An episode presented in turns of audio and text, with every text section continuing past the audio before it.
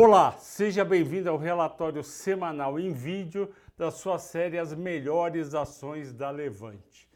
Hoje eu vou abordar três aspectos: Bolsa Americana, Bolsa Brasileira e a Via Varejo. A Bolsa Americana está caindo na semana em torno de 3 a 4% por conta do aumento dos juros nos Estados Unidos. O juros longo foi de 1,69 para 1,89 uma alta muito expressiva. Isso fez com que o preço das ações americanas caísse, porque a taxa de desconto subiu e boa parte do valor está na perpetuidade. Já aqui no Brasil foi muito bacana. Por quê? Porque o Ibovespa descolou do mercado americano e subiu. E por que, que o Ibovespa subiu e está em 108 mil pontos, se no começo do ano tinha todo aquele pessimismo? Porque principalmente o investidor estrangeiro notou que estava exagerado esse pessimismo e começou a comprar ações brasileiras que estavam baratas. E eu alertei vocês isso desde dezembro, principalmente final de dezembro, dizendo o quê? Que 2022 ia ser um ano melhor do que o mercado estava esperando, porque quase tudo estava precificado e ano que começa muito negativo e tem, eu digo muito negativo em relação ao que pode acontecer. E tem eleições, ele tem uma eh, presidenciais, ele tem uma tendência de ser melhor do que esperado e minha projeção continua sendo 130 mil pontos para o fim do ano.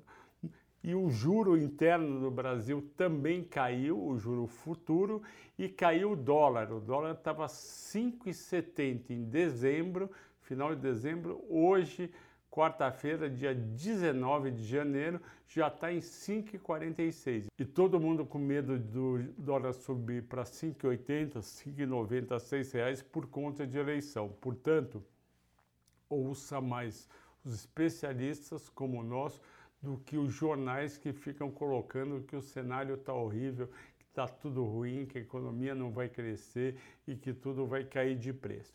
Na parte de via varejo, eu explico para você o seguinte: dia 11 de novembro, ela publicou um resultado trimestral fraco, com prejuízo de quase um bilhão por conta de uma provisão trabalhista de 1,2 bilhão de reais, ou seja, 1 bilhão 200 milhões. Isso não é esperado, fez a ação começar a cair, a ação veio de R$ 7,00, 7,20 para R$ 4,00 agora, caiu cerca de 42%, justamente por conta disso, mas também por conta de um cenário ruim para 2022 que os economistas estão prevendo, com o PIB podendo ser negativo, com juros da Selic indo para 1,75, com dólar podendo ir para 5,80, 5,90, 6.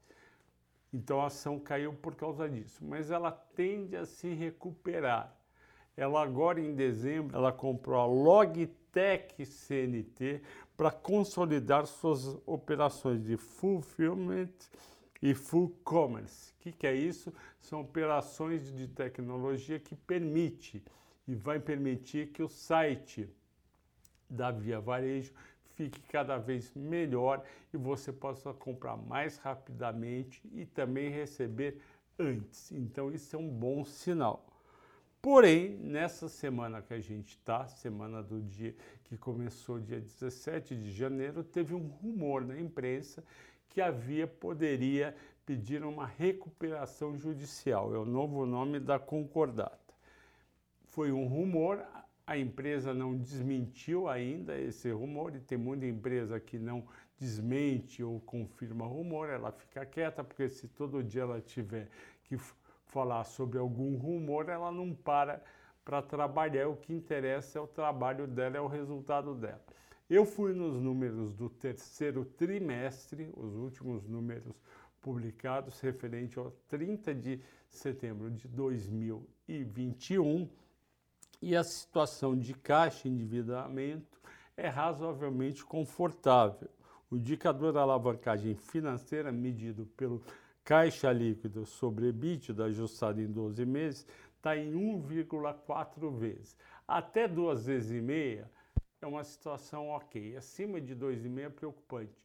ele estava só com 1,4. Então, a alavancagem financeira dele estava baixa. Além disso, a posição de caixa em 30 de setembro de 2021 era de 6,9 bilhões de reais, considerando não só o caixa de um bi meio, ou seja, dinheiro mesmo, mas também o valor de 4,2 bilhões da carteira de recebíveis. Carteira de recebíveis são títulos que clientes vão pagar para a empresa. Então tem ainda 4,2 bilhões para entrar no caixa e um ajuste para antecipação de fornecedores de 602 milhões.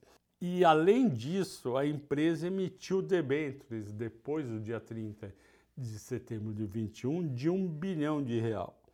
Então a nossa visão é que a situação financeira da Via não é preocupante e que esse rumor de recuperação judicial é apenas um rumor. É essa nossa posição.